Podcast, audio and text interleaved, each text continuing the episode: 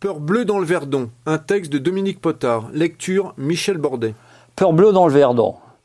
C'est marrant, jusque-là, je n'avais jamais pris de gros vol.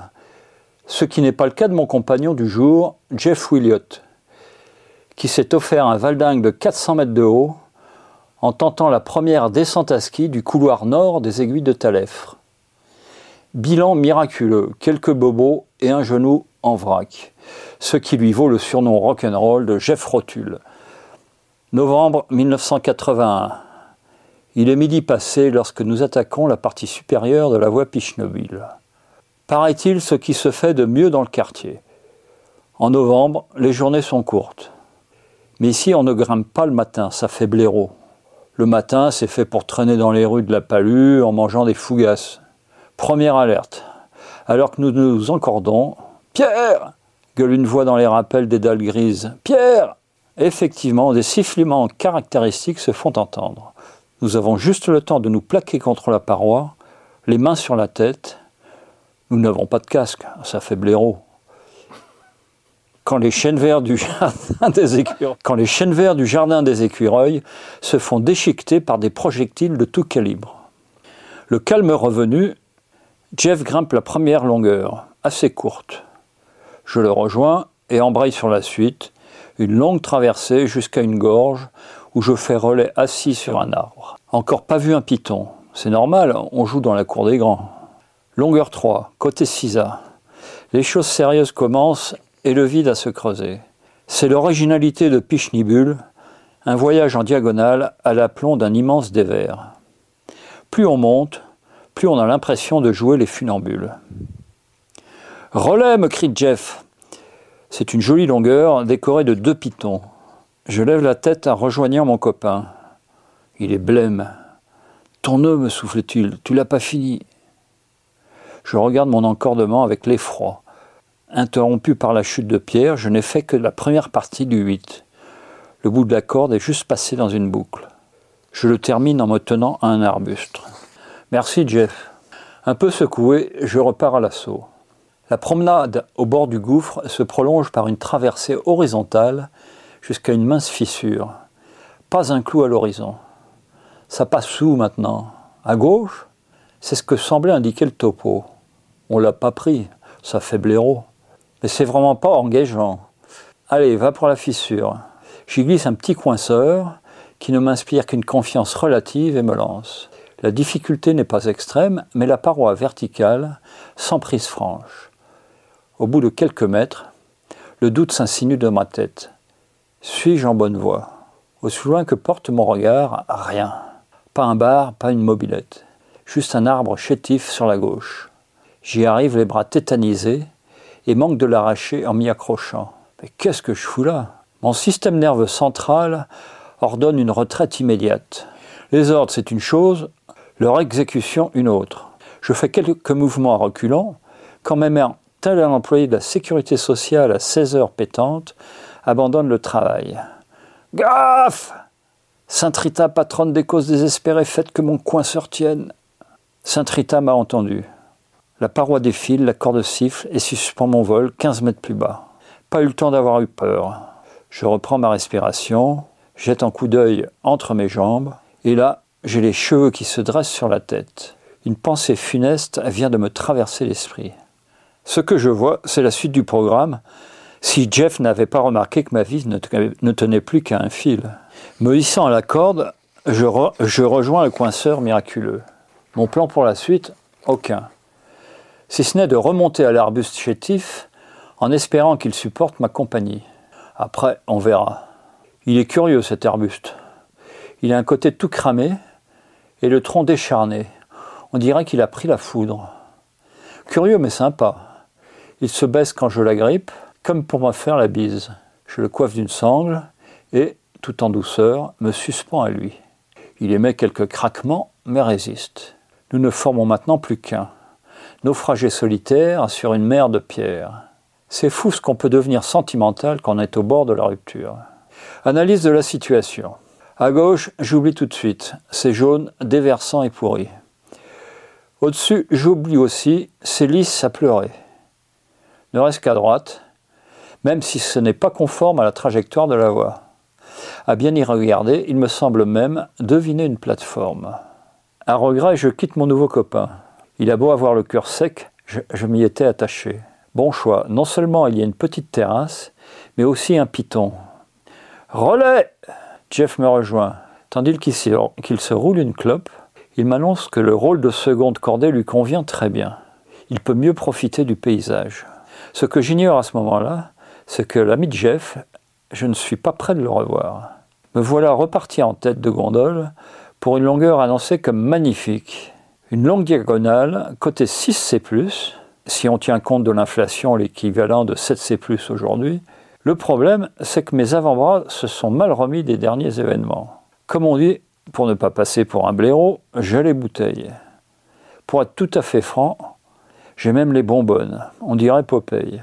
Je n'ai pas de souvenir précis de la manière dont je suis arrivé à bout de cet obstacle, si ce n'est celui d'un combat de rue, usant du crochet non pas du gauche, mais à goutte d'eau, et m'affalant sur la corde à chaque rare piton, tel un boxeur entre deux uppercuts. Relais Le soleil nous a quittés.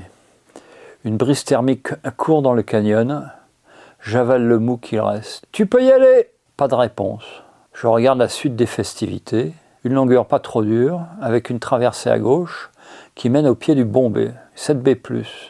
Le clou de la représentation. Il ne fait pas chaud. Bien sûr, on n'a pas pris de petite laine, ça fait blaireau. Jeff, relais Toujours pas de réponse. Qu'est-ce qu'il fout? Je tire sur la corde, sans résultat. Jeff, tu peux y aller Rien, silence radio. Dix minutes se passent. Le fond du canyon est plongé dans l'ombre à son tour. Jeff Attends Enfin une bribe de réponse lointaine. Qu'est-ce qu'il y a? Attends Bon, bah j'attends. Encore dix minutes. Enfin, à vue de nez.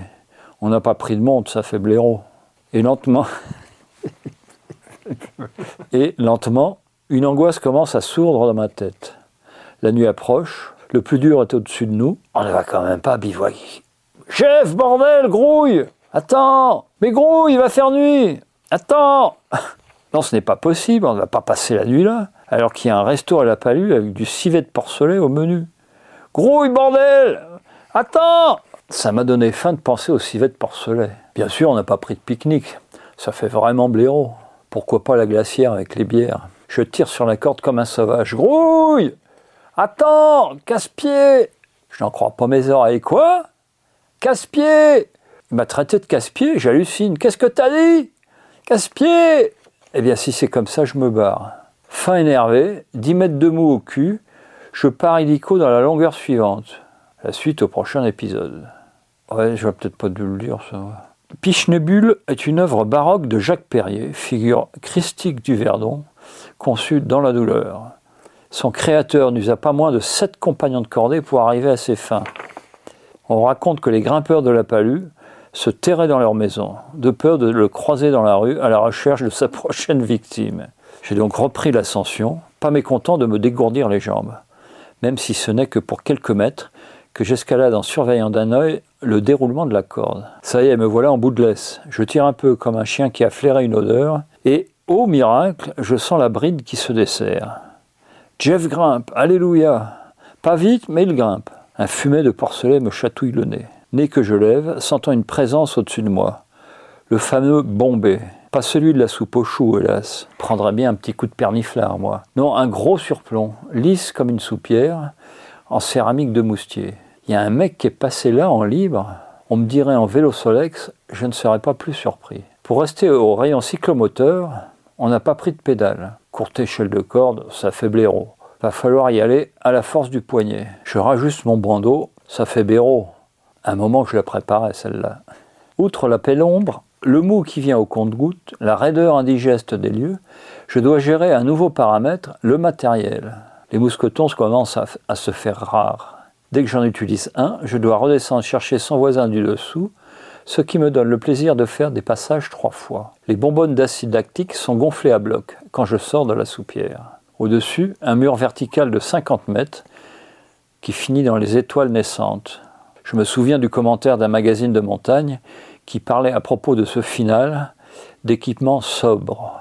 Dans l'obscurité ambiante, j'ai bien peur que ça vire à la 16. Sainte Lucie, patronne des aveugles, priez pour moi. Je m'élève à tâtons, guidé par l'odeur du civet. Sec Je suis déjà loin au-dessus du Bombay quand ce cri d'effroi résonne dans les grands canyons. Mes mains se crispent sur une strate. Silence angoissant. Je redoute que la corde ne se tente d'un coup. Sec C'est quoi ce bordel? Cet appel qui n'est pas la voix de Jeff. Me voilà enfin sur le plancher des chèvres. À sec de matos, je fais le tour d'un chêne vert en guise de relais, m'assois au bord du vide et assure Jeff à l'épaule. Il fait maintenant nuit noire et le ciel scintille de mille étoiles. Tiens, il y en a une qui brille, mais sous mes pieds. Elle s'allume et s'éteint, grossissant au fur et à mesure que j'avale la corde. C'est Jeff. Je reconnais son visage à la lueur d'une étincelle. Il grimpe, il grimpe au briquet, le mariole, repérant les prises d'un coup de flamme avant de continuer dans le noir. Enfin, nous nous retrouvons. Jeff rigole, sort son paquet de tabac. Tiens, dit-il, change pas de main et il me passe une autre corde attachée à son baudrier. Je le regarde sans comprendre. J'ai pris des autostoppeurs. Tout en roulant sa clope, il me raconte le fin mot de l'histoire. Une cordée de trois nous suivait dans la voie. Son leader, alors qu'il allait rejoindre Jeff, avait chuté et son pied heurté violemment la falaise. Ah, dis-je un peu embêté, je comprends. Jeff lui avait lancé une longue sangle pour l'aider à rejoindre le relais. Le problème, c'est qu'il était le seul capable de passer en tête. Impossible de redescendre. Pichnibul, avec sa manie d'aller de travers, n'autorise pas ce genre de retraite stratégique. Le gars se sentait capable de continuer, le pied strappé avec son bandeau, mais assuré. Il n'y avait plus qu'une solution, les inviter à se joindre à notre équipage. Un à un, nos nouveaux camarades de jeu arrivent sur le plateau, pas fâchés d'en finir. Des jeunes, de Valence, si je me souviens bien. Peut-être se reconnaîtront-ils en lisant ce récit. Caille et nous les quittons en leur souhaitant une bonne soirée. Question soirée, L'usage voudrait que nous allions passer la nuit dans un cabanon abandonné. Il y en a plusieurs autour de la palue, perdus dans la garrigue, où les grimpeurs, les vrais, pas les blaireaux, vont dormir après avoir avalé un bol de pâte, sans beurre. Une demi-heure après notre opération de secours, nous poussons la porte du bar de la place. C'est pour manger Une charmante serveuse nous guide dans une salle à l'arrière du troquet. Deux civets de porcelet, s'il vous plaît. Et comme boisson Bon Dieu, mais c'est bien sûr, s'éclame Jeff. Tu sais quel jour on est? Jeudi, le troisième jour du mois de novembre. Vous avez du Beaujolais nouveau? Oui. Bientôt une cocotte fumante et odorante trône sur notre table. Pop Nous levons haut nos verres. C'est marrant, j'ai plus mal au bras. À Pichnibule. À Le civet est un enchantement, le vin goulayant à souhait, surtout la deuxième bouteille. On dira ce qu'on voudra, rien ne vaut la vie de blaireau.